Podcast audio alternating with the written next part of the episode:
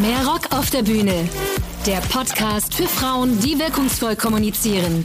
Mit Daniela Bublitz.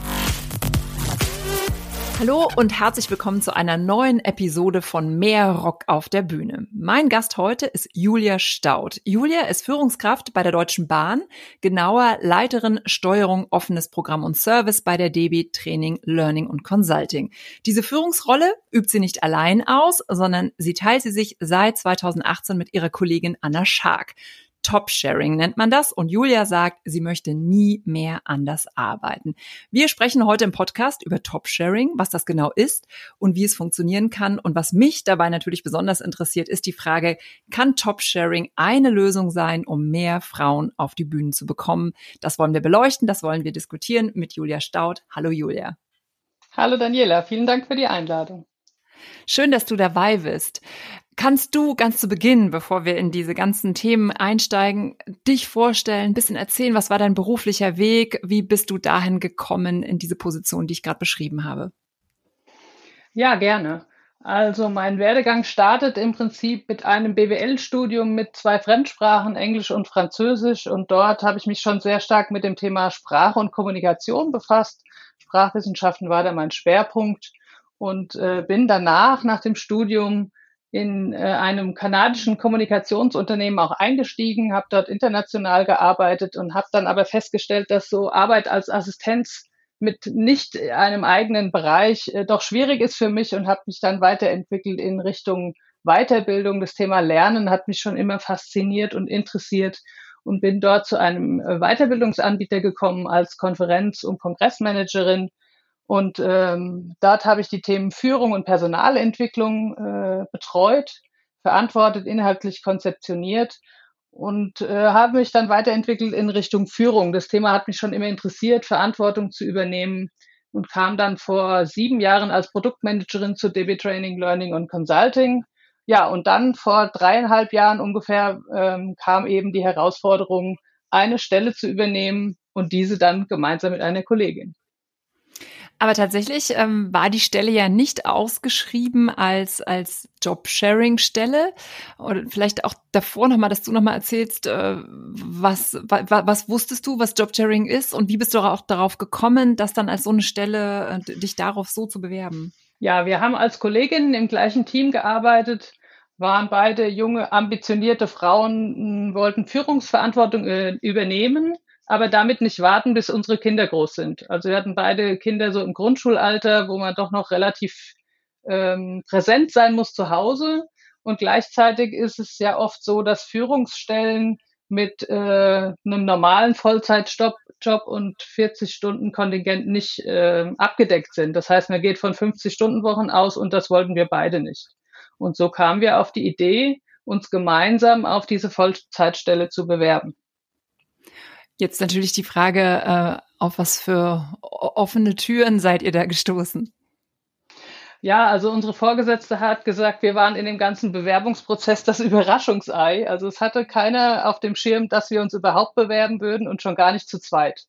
Es gab zu der Zeit auch wenig äh, Role Models, Vorbilder im Jobsharing im Konzern, an denen wir uns hätten orientieren können. Aber wir sind damals einfach mutig reingegangen und haben uns, äh, ja, ich sag mal, relativ frech einfach gemeinsam beworben mit einem gemeinsamen Anschreiben und zwei Lebensläufen und sind zum Interview eingeladen worden. Die Interviews waren dann nacheinander, nicht zusammen und haben offensichtlich überzeugt, ja, mit unserem Konzept. Mhm. Kannst du für unsere Zuhörer nochmal erläutern, was heißt Jobsharing, erste Stufe, und dann zweite Stufe, was heißt Top-Sharing? Jobsharing, da teilt man sich im Prinzip eine Stelle. Ähm, idealerweise nicht zu 50, 50 Prozent, was ja 100 ausmachen würde, sondern zu 60 Prozent, damit es bestimmte Überschneidungen gibt. Ähm, und das ist im Prinzip in jeder Funktion, jeder Position möglich. Also ganz klassisch kennt man das aus dem Sekretariat, Assistenzbereich. Äh, man teilt sich Vormittag, Nachmittag auf. Äh, eine ähnliche Position, finde ich, ist auch eine gute Stellvertretung. Ja, dann ist es zwar nicht auf Augenhöhe gleichwertig, aber dennoch dieselbe Arbeit. Ähm, und beim Jobsharing ist es wirklich auf Augenhöhe ein gemeinsames äh, Teilen der Stelle. Und eine Weiterentwicklung davon ist eben auf anderer Ebene das Top-Sharing, indem man sich nämlich eine Führungsposition teilt. Was hast du dir vorher, also jetzt war ja klar, dich hat diese Stelle interessiert, was hast du dir alleine für dich auch nochmal überlegt? Ähm, was, was waren das für Gedanken, die du hattest, bevor du gesagt hast, ich mache das genau auf diese Art und Weise? Der Vorteil war, dass ich die Kollegin schon kannte und wir immer mal die Idee hatten, was gemeinsam auf die Beine zu stellen, sei es sich selbstständig zu machen oder ehrenamtlich gemeinsam aktiv zu werden. Und so kam eben die Idee auch, sich eine Führungsposition teilen zu wollen. Ähm, die Überlegung war, wie kann man ähm, Verantwortung übernehmen? Auch äh, Macht und Einfluss ist ja immer so ein Thema, das vielleicht gerade bei Frauen äh, nicht so thematisiert wird, aber bei uns war es das. Wir wollten Verantwortung übernehmen und Einfluss nehmen, gleichzeitig aber unser Privatleben nicht, äh, ich sage jetzt mal, komplett dafür opfern, sondern das gut unter einen Hut bringen. Und so war unsere Idee am Start. Äh, wir gehen beide mit drei Tagen rein, also haben einen Tag Überschneidung. Das wären dann zweimal 60 Prozent gewesen. Das war auch unser Vorschlag. Und unsere Vorgesetzte sagte aber, es gibt so viel Arbeit zu tun. Es gibt Konzernprojekte, in denen ihr euch engagieren könnt und müsst. Und es ist eine komplett neue Abteilung aufzubauen. Und sie bittet uns beide 75 Prozent zu arbeiten. Und so ist es jetzt äh, vier Tage die Woche. Jeder hat einen Tag frei. Jetzt klingt das ja auch ähm, so, als, als wärt ihr tatsächlich offene Türen eingerannt und als wäre das äh, so, so, so ohne Fragen. Also auch wenn du das schilderst und sagst, äh, dass du nicht mehr anders arbeiten möchtest, dann klingt das so natürlich. Ähm, welche Vorurteile gab es oder in dem Bewerbungsprozess, was musstet ihr euch noch oder welchen Fragen musstet ihr euch stellen? Was musstet ihr euch genau überlegen? Ähm, was musste noch geklärt werden? Erstmal von Seiten des Konzerns.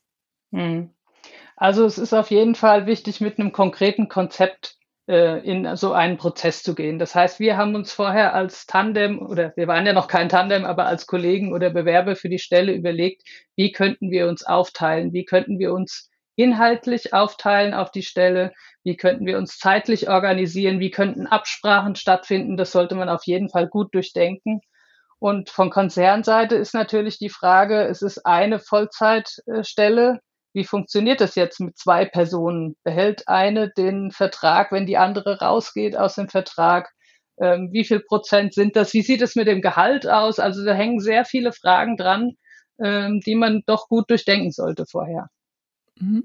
Und ähm, wurden die dann aber, äh, also war das dann so ein Prozess, der dann einfach Stück für Stück abgearbeitet wurde? Also wo wurdet ihr da gut unterstützt dabei? Wir hatten das Glück, dass die äh, beteiligten Personen alle offen waren für das Konzept, aber sie hatten alle keine Lösung, genau wie wir auch. Aber wir haben uns da schrittweise angenähert ähm, und das hat sehr gut funktioniert. Also ist, das ist, glaube ich, auch eine Sache, auf die man sich einstellen muss, wenn man gerne so arbeiten möchte und es noch nicht so etabliert ist. Ähm, dass man gemeinsam Lösungen erarbeitet und dann Dinge ausprobiert und guckt, für eine bestimmte Zeit klappt das so, wenn nicht, muss man anpassen, ansonsten macht man das weiter, was gut klappt. Mhm. Das klingt aber auch ein bisschen so, als braucht man natürlich ein Unternehmen, das auch bereit ist, äh, diese Extrameile, würde ich jetzt mal sagen, zu gehen, oder? Das stimmt. Also die Offenheit ist sowohl beim in Unternehmen insgesamt äh, muss sie da sein, als auch bei den beteiligten Personen. Und das ist auch insgesamt im Konzern nicht überall so verbreitet, wie es jetzt in meinem Bereich glücklicherweise ist. Mhm. Und ähm, ich finde es ganz schön, wenn du mal schilderst, wie, wie, wie seid ihr dann gestartet? Also ihr wart ja schon beide im Unternehmen, das heißt, es gab ja jetzt nicht so einen Tag eins, wo man irgendwie den, den Schreibtisch äh, aufgebaut hat und sich vorgestellt hat, aber es galt ja nun auch diese Führungsrolle einzunehmen, das auch zu kommunizieren. Was, was habt ihr euch überlegt, als ihr gestartet seid? Also man muss sagen, wir hatten gute Unterstützung von Unternehmensseite. Jede von uns bekam einen Coach an die Seite gestellt. Wir hätten auch einen gemeinsam nehmen können, aber wir haben uns für jede einzeln entschieden, was aber eigentlich mit dem Jobsharing nichts zu tun hatte, sondern weil wir neu in der Führungsposition waren. Ansonsten haben wir uns äh, tatsächlich, was ich eben schon sagte, überlegt, wie wir uns zeitlich aufteilen, äh, wie wir uns gegenseitig vertreten, welche Anforderungen auch unsere Vorgesetzte an uns hat. Das ist natürlich ganz wichtig, das äh, tatsächlich auch zu thematisieren, vielleicht deutlicher, ähm, als wenn man alleine eine Stelle antritt. Äh, also mhm. für sie war wichtig, dass wir immer aussagekräftig sind zu jedem Thema, dass immer jemand da ist, ist ja einer der Riesenvorteile im Jobsharing. Ne? Bei Urlaub oder Krankheit ist im Prinzip keine Lücke entsteht dort. Ähm, und dass wir sie auch vertreten als äh, Personen. Also das sind wichtige Themen. Und dann nach und nach haben sich so Spielregeln ergeben. Wie werden Entscheidungen getroffen? Wie gehen wir damit um, wenn eine alleine eine Entscheidung trifft? Wie machen wir Übergaben, damit es effizient bleibt, ja, und man nicht jedes Einzelthema abstimmen muss, weil dann macht es ja keinen Sinn, sondern der Effekt ist ja, dass man die kritischen Themen, strategische Themen gemeinsam durchdenkt, um zu besseren Ergebnissen zu kommen, aber ansonsten auch autark alleine unterwegs ist. Mhm. Aber das ist nochmal ein guter Punkt. Ähm, dieses, ihr seid ja nicht, äh, also ihr seid ja am Ende zwei Führungskräfte für, für eine Stelle, die aber nicht, also man hat, glaube ich, oft das Gefühl, so, wie du es vorhin gesagt hast, so einer vormittags, einer nachmittags, äh, das, äh, das klingt ja so ein bisschen, man, man begegnet sich nie und, und, und ist so, ist so halb. Aber irgendwie seid ihr ja ein Ganzes und irgendwie mehr, mehr noch als ein Ganzes.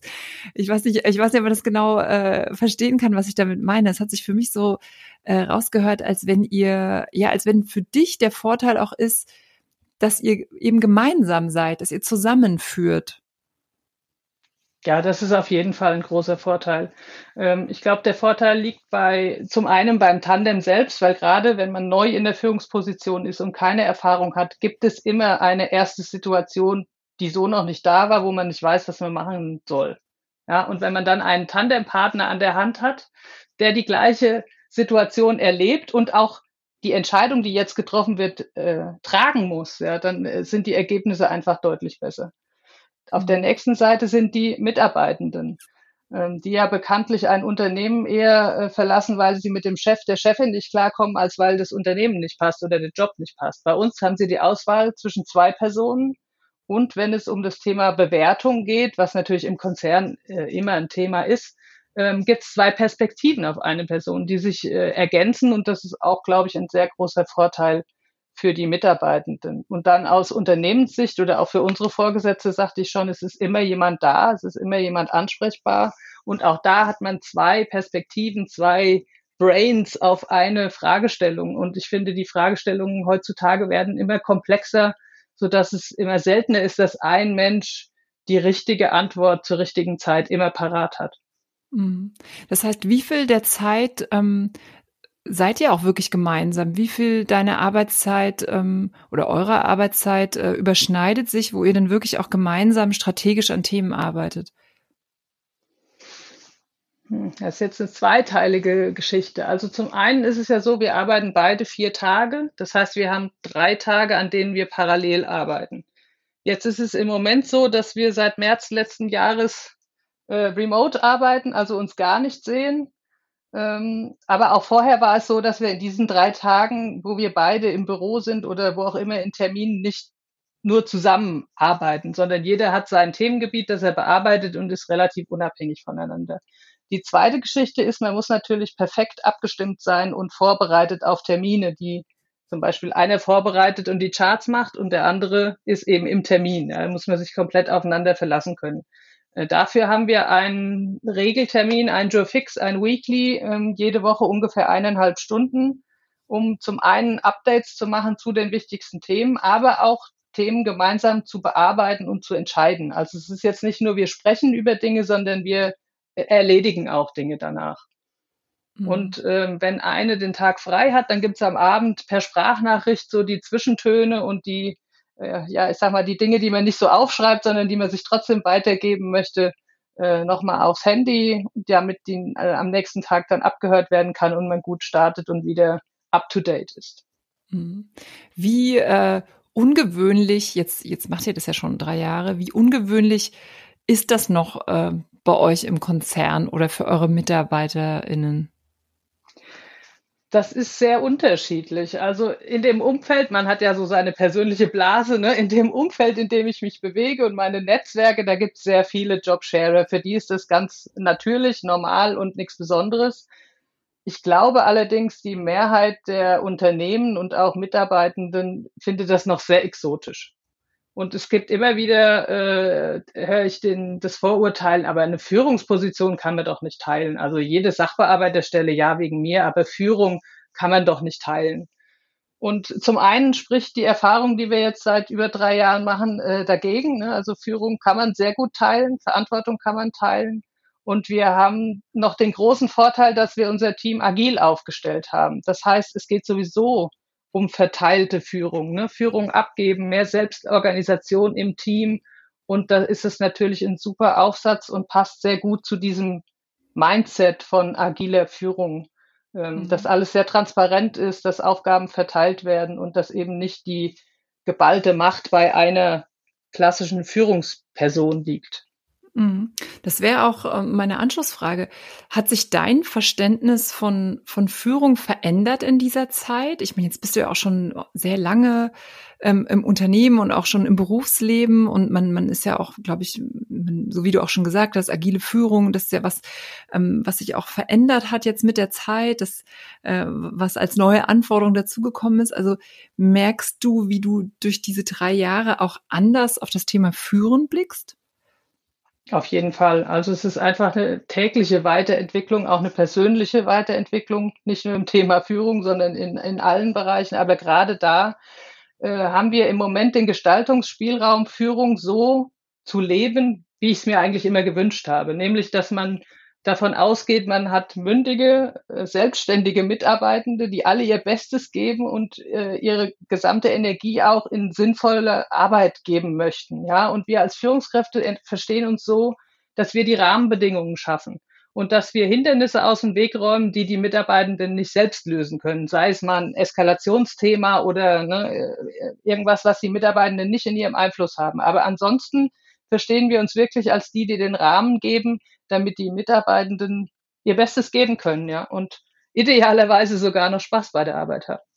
Aber was äh, heißt das dann äh, für dich? Was musst du ähm, mit den Mitarbeitenden besprechen? Hm, also im Prinzip ist es eine sehr große Transparenz, wer genau was macht und sicherlich auch die Größe zu sagen, ich weiß nicht, ja, eine gewisse Größe als Führungskraft zu sagen, ich ähm, bin gar nicht der Experte, ich kann das gar nicht entscheiden, sondern das kann mein Mitarbeiter, meine Mitarbeiterin am allerbesten entscheiden. Ich glaube, das mhm. fällt nicht allen Führungskräften leicht. Ne? Aber das war immer unser Ansatz zu sagen, jeder hat sein Fachgebiet und äh, ich habe gar nicht den Anspruch, das alles ähm, zu wissen oder am Ende auch noch besser zu wissen oder entscheiden zu wollen. Das heißt, ich muss mich als Führungskraft eher zurücknehmen und die Bühne freigeben, sowohl für meine Tandempartnerin, wenn es denn angesagt ist, als auch für die Mitarbeitenden. Mhm. Und wie passt das dann aber auf eine, äh, und ich will es gar nicht bewerten, äh, klassische Karriereanforderung, dass man sich durchboxen muss und dass man immer noch eine Leiter weitersteigen muss, bis man ganz nach oben kommt und dann ist da oben der Wind rauer. Also ähm, ist das so ein, äh, das wäre vielleicht auch so ein Vorurteil, so ist das Führung leid, wenn man sich, also das, was du alles beschrieben hast, ich finde das super, äh, aber um so auch so ein paar Vorurteile abzuarbeiten, ist das so ein, ähm, also es klingt halt so, so positiv, wie du es beschreibst und auch nicht mehr so quälend. Aber begegnet euch manchmal Menschen, andere Führungskräfte, die so ein bisschen auch die Vorstellung haben, Führung ist aber harte Arbeit, du bist der einsame Leitwolf, der schwierige Entscheidungen trifft und das kann gar kein anderer. Ja, ja, ich glaube, das ist das lange geprägte und gepflegte Bild, was ja auch zum Erfolg geführt hat, muss man ja sagen. Ne? Also ich glaube, es ist leider heute in der Schule noch so, dass man ja äh, mit Ellenbogen und irgendwie alleine seine Arbeit machen äh, zum Erfolg kommt. Man darf auch nicht abschreiben und Teamwork ist auch nicht so gefragt und das zieht sich ja durch. Und es ist auch tatsächlich in, ich habe ja auch diverse Assessment Center durchlaufen, da ist immer wieder die Frage, was ist denn genau dein individueller Beitrag. Jetzt red mal nicht vom Team, sondern sag mal, was du leistest, ja. Das darf man nicht unter, unter den Scheffel stellen. Ne? Also ich sage schon, was ich kann und was äh, meine Stärken sind. Und das ist auch, möchte ich auch alle, besonders die Frauen dazu ermuntern, das zu tun. Ähm, gleichzeitig macht das meine Tandempartnerin aber auch. Und das hat manchmal einen, einen Effekt, der quasi auch beängstigend sein kann. Ne? Wenn wir mit unserer doppelten Power und doppelten Energie irgendwo auftreten, das kann man sich auch zunutze machen. Aber zurück zu deiner Frage. Ich glaube, ähm, tatsächlich ist das der gelernte Weg und es ist ja auch sehr, so wie ich es wahrnehme, also ich war auch länger im Ausland äh, tätig, äh, ein deutsche, deutsches Verständnis, dass Arbeit äh, hart sein muss und dass man sich bisschen, wie du gesagt hast, quälen muss und dann kommt man zum Erfolg. Und dann steht man vielleicht irgendwo ganz oben und der, ja, der Wind ist rau und es fühlt sich gar nicht gut an. Was mache ich denn mit meinem Leben? Mhm. Was seht ihr, wie sich das Team darauf verändert hat und damit verbunden auch die Arbeitsergebnisse? Das ist natürlich ja auch ein großes Argument. Ähm, seid ihr erfolgreich mit dem Team? Seid ihr vielleicht sogar erfolgreicher mit diesem neuen Führungsverständnis? Ich glaube schon. Also ich habe den sehe die Menschen, wie sie sich entwickeln in dem Team und ich habe sie noch im Blick, wie das vor dreieinhalb Jahren war und wie sie jetzt dastehen. Allein äh, die Möglichkeit, durch die agile Arbeitsweise auch über den Tellerrand hinaus zu gucken und Aufgaben zu übernehmen, die vielleicht nicht in der Stellenbeschreibung stehen, die aber jetzt gerade anstehen, ja, wo jemand Kompetenz hat, Kapazität hat und Lust hat, das zu machen. Und dadurch äh, haben sich die Mitarbeitenden super entwickelt. Also ich finde diesen Weg der Führung auf jeden Fall erfolgversprechender. Und mhm. vielleicht ist es auch manchmal so, dass jemand feststellt, in dem Team finde ich jetzt meinen Platz nicht, weil die Aufgaben, die ich hier täglich machen soll, die liegen mir nicht, warum auch immer, dann den Mitarbeitenden entsprechend zu unterstützen, einen anderen Weg zu gehen und sich so weiterzuentwickeln, ist ja auch eine super Lösung und finde ich ähm, wesentlich gesünder und ähm, auch erfolgversprechender, als jeden an seinem Platz verharren zu lassen. Mhm. Lass uns noch mal kurz äh, zusammenfassen. Was sind die Vorurteile, die man hört? Ähm, und dann auch noch mal, du hast ja schon ein paar erwähnt, was sind die Vorteile von Top-Sharing? Also ein großer, äh, großes Vorurteil ist, dass die Kosten wesentlich höher sind. Das ist vielleicht auch gar nicht ein Vorurteil, weil tatsächlich sind zweimal 60 Prozent 1,2 Vollzeitstellen. Das ist teurer als eine Stelle. Äh, gleichzeitig auch der Anspruch auf Firmenwagen und alle ähm, sonstigen Vergünstigungen, die damit dranhängen. Das ist auf jeden Fall ein Punkt. Die zweite Frage ist immer, kann man Führung tatsächlich teilen? Da gibt es Menschen, die glauben, das geht nicht. Und der, der dritte, das dritte Vorurteil ist aus meiner Sicht eine gewisse Ineffizienz, die sich dadurch ergeben könnte, dass man sehr viele Abstimmungsschleifen hat.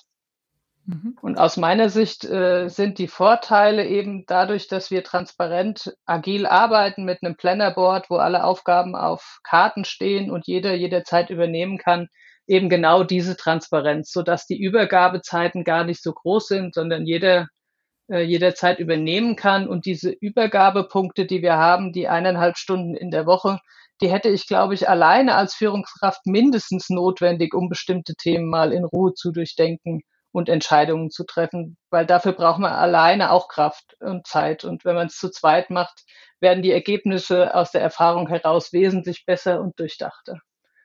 Was die Kosten angeht, glaube ich, man müsste vielleicht mal eruieren, wie man die Ergebnisse, die Menge und die Qualität äh, in Geld bewertet. Ich glaube, das würde die höheren Kosten tatsächlich wieder aufwiegen. Aber dazu habe ich jetzt keine Zahlen parat. Ich weiß auch nicht, ob das jemand schon mal untersucht hat.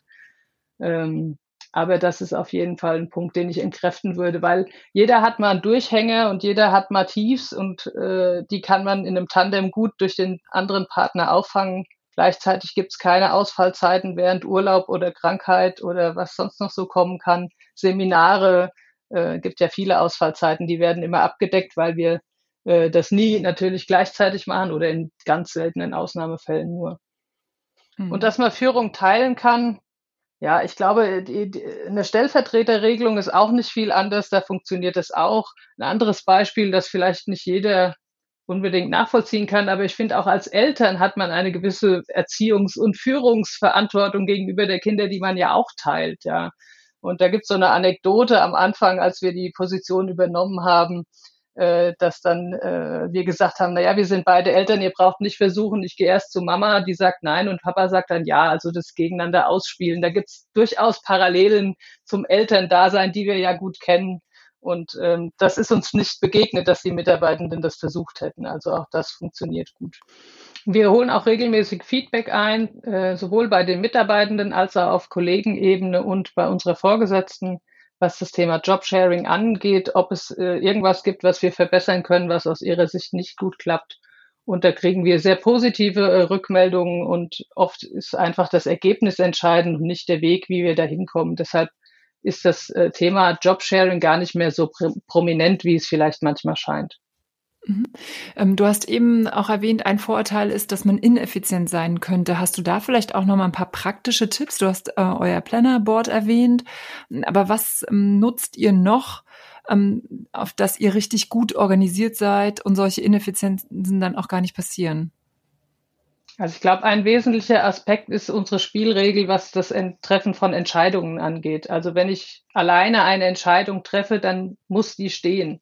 Dann können wir unter vier Augen nochmal drüber sprechen, ob äh, meine Kollegin das anders gemacht hätte und mal gucken, ob wir das vielleicht in vier Wochen nochmal ändern. Aber erstmal wird die Entscheidung nicht zurückgenommen. Weil wenn man jede kleine Entscheidung gemeinsam treffen würde, das äh, würde, wäre einfach ineffizient und würde auch nicht funktionieren. Also das ist, glaube ich, eine wichtige Spielregel. Ansonsten, was Tools angeht, ähm, ja, habe ich schon erwähnt, das Plannerboard ist eigentlich eine große Hilfe. Äh, wir haben ein OneNote, wo Tandem-Infos drinstehen, also wiederkehrende Termine, ähm, die dann aufgeschrieben werden. Äh, jetzt zum Beispiel ist meine Kollegin im Urlaub, äh, dann die Dinge, die abgearbeitet sind, die schreibe ich dort auch nieder. Dann braucht sie nur die Zusammenfassung lesen, wenn sie zurückkommt und ist sofort wieder im Bilde. Wir hatten überlegt, ob wir ein gemeinsames E-Mail-Postfach uns ähm, zulegen. Es gibt Tandems, die das haben. Wir haben uns aber dagegen entschieden, weil wir als Personen in dem Bereich schon namentlich bekannt waren. Und das hätte uns jetzt, wäre uns irgendwie künstlich erschienen, jetzt da eine neue E-Mail-Adresse zu machen. Es hat sich einfach etabliert, dass wir beide angeschrieben werden. Und so wie wir thematisch organisiert sind, ist die Hauptführungsperson im Tu und die andere in CC und dann sind alle im Bilde. Und ist das mal mhm. nicht der Fall, dann leitet man die Info entsprechend weiter. Aber das hat sich eigentlich gut etabliert so. Das führt mich dann auch nochmal zu der Frage äh, Thema Teilnahme an Meetings. Wie habt ihr das aufgeteilt? Also bei wichtigen strategischen Meetings sind wir beide dabei. Das ist auch ein ausdrücklicher Wunsch von unserer Führungskraft gewesen, weil sie unsere unterschiedlichen Kompetenzen und Persönlichkeiten sehr schätzt. Es ist aber auch so, dass wir äh, durchaus so Regelmeetings ähm, einzeln machen und die andere gleist äh, denjenigen dann auf. Es ist mhm. zum Beispiel auch bei Mitarbeitergesprächen so, dass wir die gemeinsam vorbereiten, aber dann eine nur das Gespräch führt, weil das sonst auch von der Koordination sehr aufwendig wäre. Am Anfang im ersten Jahr haben wir tatsächlich die Zeit investiert und haben das gemeinsam gemacht, ähm, zum Wohle der Mitarbeitenden, aber auch zu unserer äh, Sicherheit. Das wäre tatsächlich jetzt auch äh, meine Frage noch gewesen. Was habt ihr in den letzten drei Jahren bemerkt? Also womit seid ihr vielleicht gestartet konzeptionell und wo habt ihr gemerkt, ah, das funktioniert eigentlich nicht oder das brauchen wir gar nicht, da müssen wir gar nicht so vorsichtig sein. Äh, was hat sich dann vielleicht auch einfach eingespielt? Könnt ihr da auch mhm. nochmal äh, Empfehlungen geben? Ja, also was sich erst nach und nach ergeben hat, ist tatsächlich das mit den Sprachnachrichten, äh, damit eine Übergabe zu machen die Idee hatten wir am Anfang gar nicht. Das hat sich irgendwie so ergeben und inzwischen etabliert, so dass mir das morgens tatsächlich fehlt, wenn die Anna mal nicht da ist und ich die Nachrichten nicht bekomme. Ähm, ansonsten ja tatsächlich das Thema Jobsharing in der Zusammenarbeit. Ähm, zu prominent zu platzieren. Also immer wieder zu sagen, ja, gibt es da irgendwas, was ihr uns mitgeben wollt, das ist gar nicht notwendig. Also interessiert, also muss man auch sagen, interessiert die Leute auch gar nicht so richtig, wie wir uns organisieren. Hauptsache es funktioniert. Es wäre vielleicht eher ein Thema, wenn es da äh, kritische Punkte gäbe. Ähm, und dann, ja, was Meetings angeht, äh, gibt es sehr viele bei uns im Konzern. Da äh, ist es schon auch gut zu gucken, was ist der eigene Beitrag und müssen wir da wirklich jetzt zu zweit sein oder kann man sich aufteilen, um da auch noch Effizienz rauszuholen? Ähm, jetzt, jetzt waren wir viel so im Bereich Organisation und wie wird das wahrgenommen? Was hat das, äh, diese Art zu arbeiten mit dir gemacht? Nicht nur als Führungskraft, sondern auch, ja, wenn du so auf dein, auf dein Leben schaust. Also was ich merke, ist, dass ich in der Zeit äh, so viel gelernt habe wie noch nie zuvor. Also wirklich tägliche Weiterentwicklung und auch ein großes, äh, eine Fähigkeit, sich selbst zu reflektieren und auch Feedback von äh, Kollegen anzunehmen. Also ich kann mich erinnern, in früheren Zeiten konnte ich mit Feedback nicht so richtig umgehen und bin dann immer äh, schnell in die Verteidigung gegangen. Und dadurch, dass man so eng zusammenarbeitet, äh, muss man zwangsläufig bereit dafür sein, sich Feedback einzuholen und das auch anzunehmen und dann natürlich zu gucken, was man damit macht. Also das ist ein riesen äh. Der zweite Vorteil für mich ist äh, tatsächlich die Entlastung an meinem freien Tag oder wenn ich im Urlaub bin. Ich habe zu früheren Zeiten auch verantwortungsvolle Positionen gehabt in, ich sag mal, Vollzeit nahe Teilzeit, also so 70, 80 Prozent. Da war es nur so, dass an dem freien Tag die Arbeit eben liegen geblieben ist. Die hat keiner übernommen und dann äh, habe ich schon mal dazu geneigt, den freien Tag dann auch zu arbeiten oder dieses Meeting und den Termin nochmal zu machen, so dass man sich äh, bei einer Teilzeitarbeit eher die Flexibilität so ein bisschen erkauft. Ja. Und das ist wirklich ein großer Vorteil äh, beim Jobsharing, wenn man auch einen Partner hat, auf den man sich 100 Prozent verlassen kann. Wenn man frei hat oder im Urlaub ist, braucht man sich keine Gedanken machen. Der Job läuft weiter und man kommt zurück und es ist, die wichtigsten Dinge sind erledigt. Da brennt nichts an und das ist schon sehr befreiend auch. Mhm. Und äh, dieser, dieser letzte Punkt, den du eben beschrieben hast, was, äh, was macht das auch so mit deiner Energie? Ähm, und was glaubst du, was heißt das dann wiederum auch für, für euer Unternehmen? Also es setzt extrem viel Energie frei, weil ich den freien Tag tatsächlich zur Erholung nutzen kann und auch gleichzeitig zur Inspiration, weil mein Hirn ist natürlich nicht ausgeschaltet, sondern spinnt weiter Ideen für das Unternehmen, die dann am nächsten Arbeitstag wieder einfließen. Also ich glaube, diese Erholungsphasen sind auch unheimlich wichtig, und auch sich nochmal mit anderen Themen zu beschäftigen, sei es Ehrenamt oder ein Hobby oder Familie oder was auch immer man in seiner äh, Nichtarbeitszeit tut, äh, das fließt immer wieder an Innovationskraft und Energie ins Unternehmen zurück. Ist es deswegen auch äh, äh die richtige Art zu führen, sowohl, äh, also auch für Männer auf jeden Fall. Also ich bin einerseits der Meinung, dass Jobsharing natürlich kein Allheilmittel für alles ist. Und gleichzeitig ist es aber auch kein Modell für Frauen. Also es ist völlig geschlechterunabhängig, ob man mit jemandem so eng zusammenarbeiten kann und möchte oder nicht. Es sind bestimmte Voraussetzungen. Man muss die Bühne teilen können, Erfolge wie Misserfolge teilen können und, wie ich eben schon sagte, bereit sein, sich kontinuierlich weiterzuentwickeln, dadurch, dass man Feedback bekommt und vom anderen lernt. Wenn man das möchte und kann, ist das äh, völlig geschlechtsunabhängig, äh, ob Männer oder Frauen oder wer auch immer im Jobsharing arbeitet.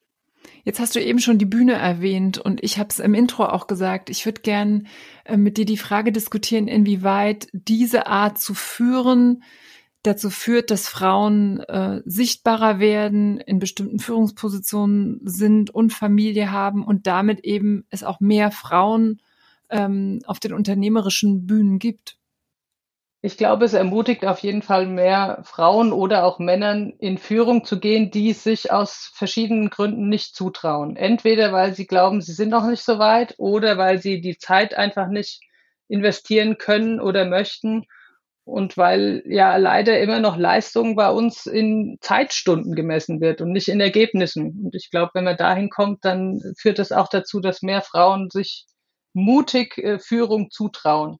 Es ist auch ein super Modell, finde ich, ähm, für ein Tandem aus einer erfahrenen Person und einer Nachwuchskraft, ja, zum Wissenstransfer. Optimal, äh, zwei Leute zusammen zu stecken, sage ich mal, ne, sollen es natürlich gut verstehen, aber äh, die Wissentransfer betreiben, weil auch gerade im Bahnkonzern im Moment sehr viele Menschen in Ruhestand gehen und ihr Wissen mitnehmen. Und da wäre das auch eine Möglichkeit, äh, Nachwuchskräfte, Frauen, Männer äh, in Führung zu bringen. Mhm. Jetzt hast du ja aber auch schon äh, gesagt im Laufe des Podcasts, man muss äh, Bühne auch äh, teilen können. Ähm, jetzt normalerweise spreche ich ganz oft darüber, es geht überhaupt erstmal darum, äh, sichtbar zu sein, auf die Bühnen zu gehen, Vorträge zu halten. Wie habt ihr das geregelt? Seid ihr immer das Doppelpack? Äh, dass ich weiß, dass ihr ja auch viele Vorträge zu dem Thema haltet, oder ist bei euch eine, die die äh, ein Stück weit weiter vorne steht, weil sie es vielleicht auch einfach lieber macht? Normalerweise ist es so, dass wir, wenn es um das Thema Jobsharing geht, die Vorträge oder Anfragen auch gemeinsam äh, bearbeiten. Im Moment ist es so, dass meine Kollegin im Urlaub ist und deshalb mache ich das heute alleine. Und dann haben wir natürlich auch noch andere Themenschwerpunkte, für die wir stehen. Also sei es jetzt tatsächlich das Thema agile Führung oder Führung an sich, Organisationsentwicklung, Qualitätsmanagement und kaufmännische Steuerung, wo wir fachlich äh, getrennt unterwegs sind und die Dinge machen wir natürlich auch alleine. Bei uns ist es jetzt so, dass wir beide kein Problem damit haben, auf der Bühne zu stehen oder auch mal im Bereich dahinter. Aber wenn es ein Tandem gäbe, wo jetzt eine Person gerne auf der Bühne steht und die andere lieber im Hintergrund wirkt, wäre das ja auch völlig okay. Also fände ich jetzt besser, als wenn sich jemand auf die Bühne quälen muss, dem es sehr schwer fällt und jemand anderes sich zurückhalten sollte, der gerne auf der Bühne steht. Mhm. Und äh, wie fördert ihr das bei den Mitarbeiterinnen, ähm, dass die sichtbarer werden, ähm, dass sie ähm, selbstbewusst sind? Also wir ermutigen sehr stark dazu, die äh, Erfolge, die im Team erzielt werden, auch durch die Mitarbeitenden kommunizieren zu lassen. Also es ist jetzt nicht so, dass wir als Vorgesetzte dann äh, einen Post machen im Inter Intranet oder in, in LinkedIn oder so, sondern wir ermuntern die Mitarbeitenden, das selbst zu tun in ihrem Namen und somit natürlich auch den Erfolg mit ihrem Gesicht zu verbinden. Und ähm, jetzt seid ihr ja auch im Bereich Weiterbildung für den ganzen Deutsche Bahnkonzern unterwegs. Ähm, wie, äh, was, was bietet ihr da an, auch an, an, an Weiterbildung und, und was merkt ihr auch, was gerade bei den Frauen ähm, wichtig ist? Da gibt es ein sehr breites Angebot. Es reicht von äh, Stimme trainieren über tatsächlich den Bühnenauftritt, über Storytelling, äh, das ganze Programm. Und äh, das wird auch sehr stark nachgefragt. Äh, nicht nur von Frauen, aber natürlich auch. Und gerade beim Thema Stimme, wir haben ja im Vorfeld schon mal drüber gesprochen, da ist es manchmal einfach der Mut, der so ein bisschen oder die Überzeugung, die manchen Frauen fehlt. Ich möchte es auch gar nicht so pauschal sagen, ne? aber mhm. äh, die sich erstmal wagen müssen auf die Bühne und testen, wie sie denn wirken und dann, wenn sie den Erfolg geschmeckt haben, auch mehr Lust darauf bekommen. Aber ich glaube, so der erste Schritt, der fällt manchmal schwer. Und ich glaube, da kann man als Führungskraft auch schon den Rahmen geben, in einem kleineren Meeting oder ne, in einem internen Bereich mal so anzufangen, bevor man dann auf die große Weltbühne geht.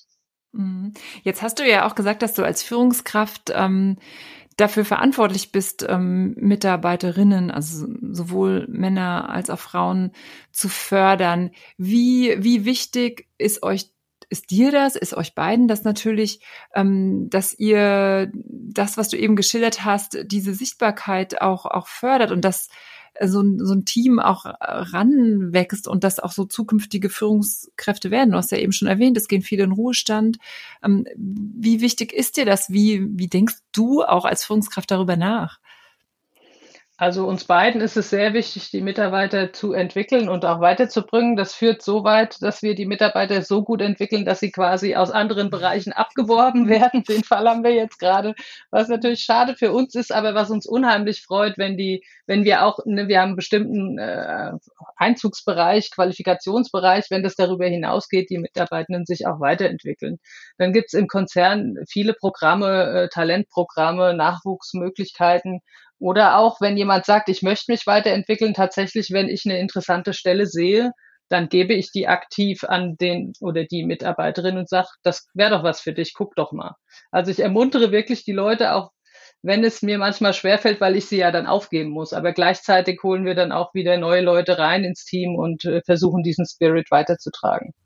Hm. Ist das was, ähm, was ihr in euch tragt oder was, äh, was euer Unternehmen auch auszeichnet, dieses äh, naja, gönnen können, klingt, klingt vielleicht zu, zu weich, aber es ist ja nicht selbstverständlich, dass man äh, ähm, den Weg dann auch so frei macht. Also viele Ver Führungskräfte versuchen ja dann auch so äh, ihre Mitarbeitenden an sich zu binden. Und das, wie du das schilderst, ist ja auch ein sehr das ist so dieses Thema, äh, wie Wurzeln geben und Flügel, äh, damit sie dann auch weiterfliegen können. Also zeichnet genau. das jetzt euch als Person aus oder ist das was, was auch in eurem Unternehmen gelebt wird? Ich würde sagen, sowohl als auch. Natürlich ist es uns als Personen besonders wichtig äh, im persönlichen Umgang mit unserem Team. Äh, gleichzeitig äh, ist die Bahn als Konzern sehr bestrebt, äh, die Menschen im Konzern zu halten. Also Flügel geben schon, aber dann gerne innerhalb des Konzerns, der ja sehr groß ist und sehr viele Perspektiven äh, bietet. Und deshalb sind wir natürlich bestrebt, die Menschen dann innerhalb vom Konzern weiterzuentwickeln. Mhm. Und natürlich auf Frauen dann bezogen. Was sind hier eure Ziele? Also unser Ziel im Konzern ist, 30 Prozent Frauen in Führung zu bringen, mindestens. Ne, wir haben ja Uni-Absolventen 50-50. Warum sollen wir dann nicht auch paritätisch besetzt sein? Ähm, aber das ist ein großes Ziel und wir ermuntern natürlich die Mitarbeitenden, die, wo wir Potenzial sehen, da auch diesen Weg zu gehen und versuchen zu unterstützen mit Standortbestimmungen, mit Coachings, mit äh, Trainings, alles, was wir anbieten können, um die Menschen da zu unterstützen. Mhm. Und wie weit seid ihr davon entfernt von diesem Ziel?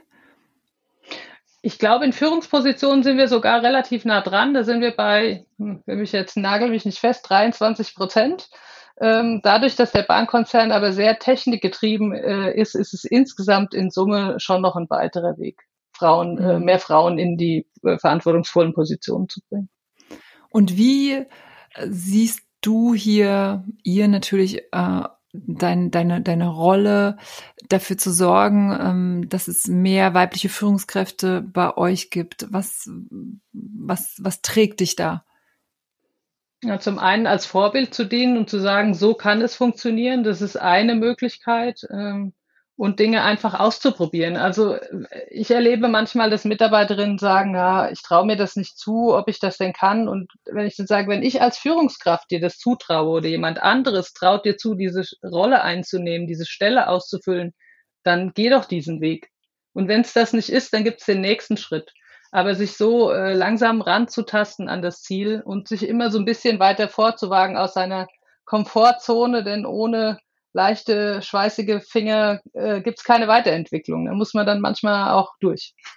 Und warum ist es wichtig, sowohl ähm, für euer Unternehmen als natürlich darüber hinaus für, für, für ähm, unsere Wirtschaft insgesamt, aber auch für unsere Gesellschaft, dass es mehr Frauen auf den beruflichen Bühnen gibt, dass die sichtbar sind, dass die Führung übernehmen? Ich glaube, auch da spielt das insgesamt das Thema Diversität eine sehr große Rolle. Also je mehr Perspektiven auf ein Thema äh, eingebracht werden, umso besser sind die Ergebnisse. So wie wir es im Kleinen als Tandem leben, so ist es natürlich auch im Team. Eine Position aus Männern, Frauen, divers, äh, deutsche Mitarbeiter, ausländische Mitarbeiter, äh, mit äh, Behinderungen, alles, was äh, irgendwie möglich ist, an Diversität zusammenzubringen und diese Kompetenz äh, dazu zu nutzen, gute Ergebnisse für den Konzern zu liefern. Mhm. Weil die Kunden sind natürlich auch aus allen Bereichen und äh, nur wenn wir das gut abbilden können, können wir auch ein tolles Ergebnis für unsere Kunden liefern. Und um den Kreis zu schließen ähm, äh, und um dir nochmal die Gelegenheit zu geben, für diese Art, äh, wie, wie ihr führt, zu werben, wie kann dann eben Top-Sharing, Job-Sharing dabei auch eine Lösung sein? Es ist ein Weg, mehr Frauen in Führung zu bringen. Es ist ein Weg, mehrere Perspektiven zu einem Problem zu bringen und dadurch zukunftsweisende, innovative Lösungen zu finden. Und was brauchen wir für äh, Vorstandsvorsitzende, was brauchen wir für eine Führungskultur, damit solche Wege, also wenn jetzt äh, Mitarbeiterinnen äh, den Podcast gehört haben und sagen, das will ich auch, äh, die Julia, die klingt so positiv, ich will das umsetzen, was brauchen die für ein Umfeld, was muss sich ändern, damit jeder sein Modell findet, ähm, um beruflich voranzukommen, um zu führen, so wie er sich vorstellt und wie es natürlich für das Unternehmen dann gewinnbringend ist. Ich glaube, es braucht auf jeden Fall eine gewisse Offenheit, Dinge auszuprobieren und auch damit leben zu können, wenn das mal nicht funktioniert. Also es gibt ja sicher auch Tandems, wo das äh, vielleicht nicht passt oder ich stelle eine Führungskraft ein, die das doch nicht leistet, was ich mir vorstelle, dann einfach weiterzumachen und den Weg zu gehen. Also Offenheit als, als Thema, Respekt vor dem anderen und vor seinen Vorschlägen das heißt, wenn, wenn eine Mitarbeiterin mit einem Konzept kommt und sagt, so könnte ich mir vorstellen, diese Stelle auszugestalten, und das ist was, was vorher noch nicht da war, ist, äh, dem Ganzen eine Chance zu geben und mit offenem Blick zu gucken, wo sind die Vorteile. Ich äh, fürchte, wir setzen an vielen Stellen viel Energie rein, zu argumentieren, warum Dinge nicht gehen. Wenn wir das in positive Energie umwandeln und kleinen Schritten eine Chance geben, dann ist ganz viel gewonnen. Mm, und das sieht man ja äh, oder hört man an deinem Beispiel, äh, wie, wie gut dir das gelingt und, und wie gut es dir auch dabei geht. Jetzt weiß ich ja von dir, dass du auch singst äh, und auf, ja. auf Bühnen stehst. Ähm, kannst du vielleicht äh, am Ende dieses Podcasts ähm, das so ein bisschen erzählen, wie du quasi privat auf die Bühne gekommen bist und was du auch gelernt hast und äh, vielleicht auch für dein berufliches Leben daraus gelernt hast? Ja, ich habe als Kind schon äh, mehrere Instrumente gespielt und auch auch früh im Chor gesungen und dann bereitet man sich natürlich vor und übt und probt und dann habe ich mich immer gefreut, das, was dann als Ergebnis rauskam, auch einem Publikum zu präsentieren und das Publikum hoffentlich auch damit zu begeistern. Und diesen Gedanken nehme ich auch mit, wenn ich auf einer äh, Businessbühne stehe. Sei denn, äh, also wenn ich eingeladen wurde zu einem Vortrag oder ich habe mich selbst gemeldet dafür, dann bin ich die Expertin, die auf der Bühne steht und mit dem Publikum etwas teilen möchte aus der Erfahrung, die ich gesammelt habe, aus äh, Wissen heraus, aus meiner Kompetenz.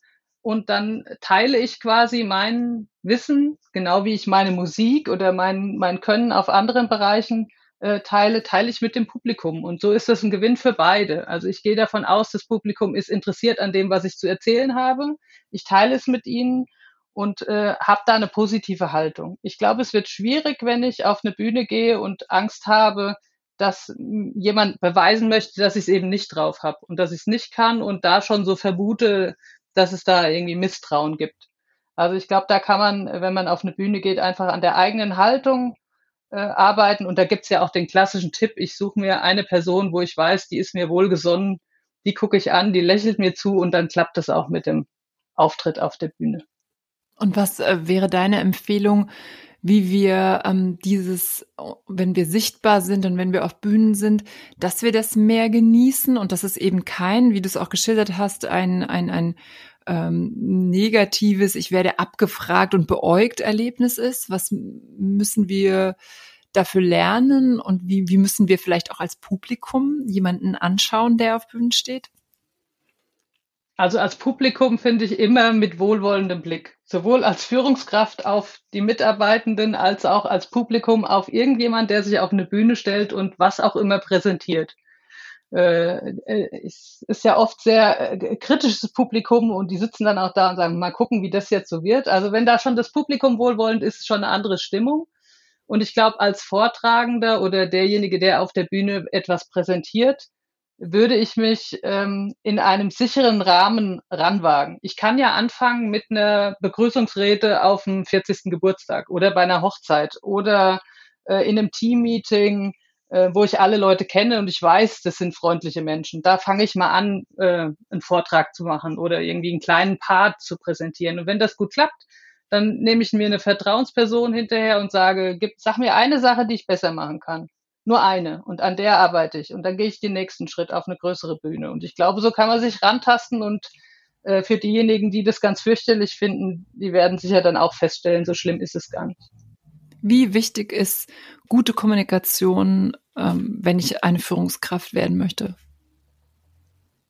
Also ich würde fast sagen, Kommunikation und Führung sind synonym. Also äh, das ist ganz, ganz wichtig, auch äh, Erwartungen zu äußern. Äh, selbst wenn man die gleiche Sprache und die gleichen Vokabeln benutzt, ver verbergen sich doch andere, äh, ein anderes Verständnis dahinter. Also immer wieder offen zu kommunizieren, zu reflektieren, nachzufragen, wie ist das angekommen, ist, halte ich für die Kernkompetenz schlechthin für eine Führungskraft. Und wie sollten sich Frauen äh, oder wie sollten Frauen äh, kommunizieren oder glaubst du, dass es da einen Unterschied zwischen Männern und Frauen gibt oder vielleicht noch sogar eine weibliche Art zu führen?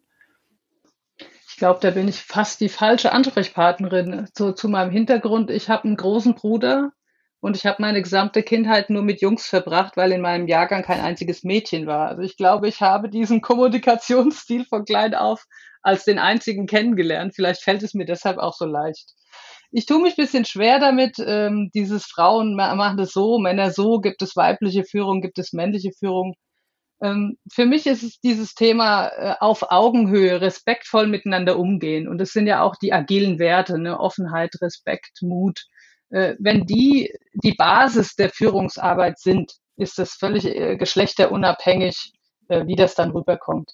Als letzte Frage, brauchen wir mehr Frauen auf den Bühnen, auf den beruflichen Bühnen? Auf jeden Fall. Also wie oft sieht man äh, ein Plenum, wo nur Männer sitzen oder eine, eine Frau nur eingeladen ist. Also da äh, würde ich auch sehr dafür werben, dass die äh, Frauen alle ihre Kompetenzen wirklich transparent machen, sichtbar machen in den sozialen Medien, Netzwerken und sich dann auf die Bühnen stellen, weil wir haben ganz viel zu sagen und das sollten wir auch tun. Das ist doch das perfekte Schlusswort, liebe Julia. Vielen, vielen Dank, dass du Gast in diesem Podcast warst und, und toll, dass du so ein äh, ja, inspirierendes Role Model bist. Sehr gerne, hat mir total viel Spaß gemacht. Ich hoffe wiederum euch, liebe Zuhörerinnen, hat es auch viel Spaß gemacht. Ihr seid inspiriert und voller Power. Wenn ihr begeistert wart und wenn ihr der Meinung seid, den Podcast müssen mehr Frauen und auch mehr Männer hören, dann empfehlt diese Folge euren Freunden weiter, teilt die Folge auf den Social Media Kanälen Und ähm, ja, abonniert den Podcast, gebt der Episode heute fünf Sterne, schreibt uns auch gerne die Kommentare und ihr könnt euch auch gerne mit Julia austauschen, wenn ihr Fragen zu dieser Art der Führung habt. Und ansonsten gilt es wie immer, Ladies, rockt die Bühnen dieser Welt, let's get loud, ihr habt jetzt die Power dazu. Danke, Julia, nochmal an dich, dass du mein Gast warst. Tschüss und goodbye. Mehr Rock auf der Bühne wurde euch präsentiert von Robert Spaceship, dem Podcast-Netzwerk. Wollt ihr Werbung schalten oder Sponsor werden? Einen eigenen Podcast produzieren? Das Team von Robert Spaceship unterstützt euch gern. Alle Infos und noch mehr tolle Podcasts findet ihr auf www.robertspaceship.com.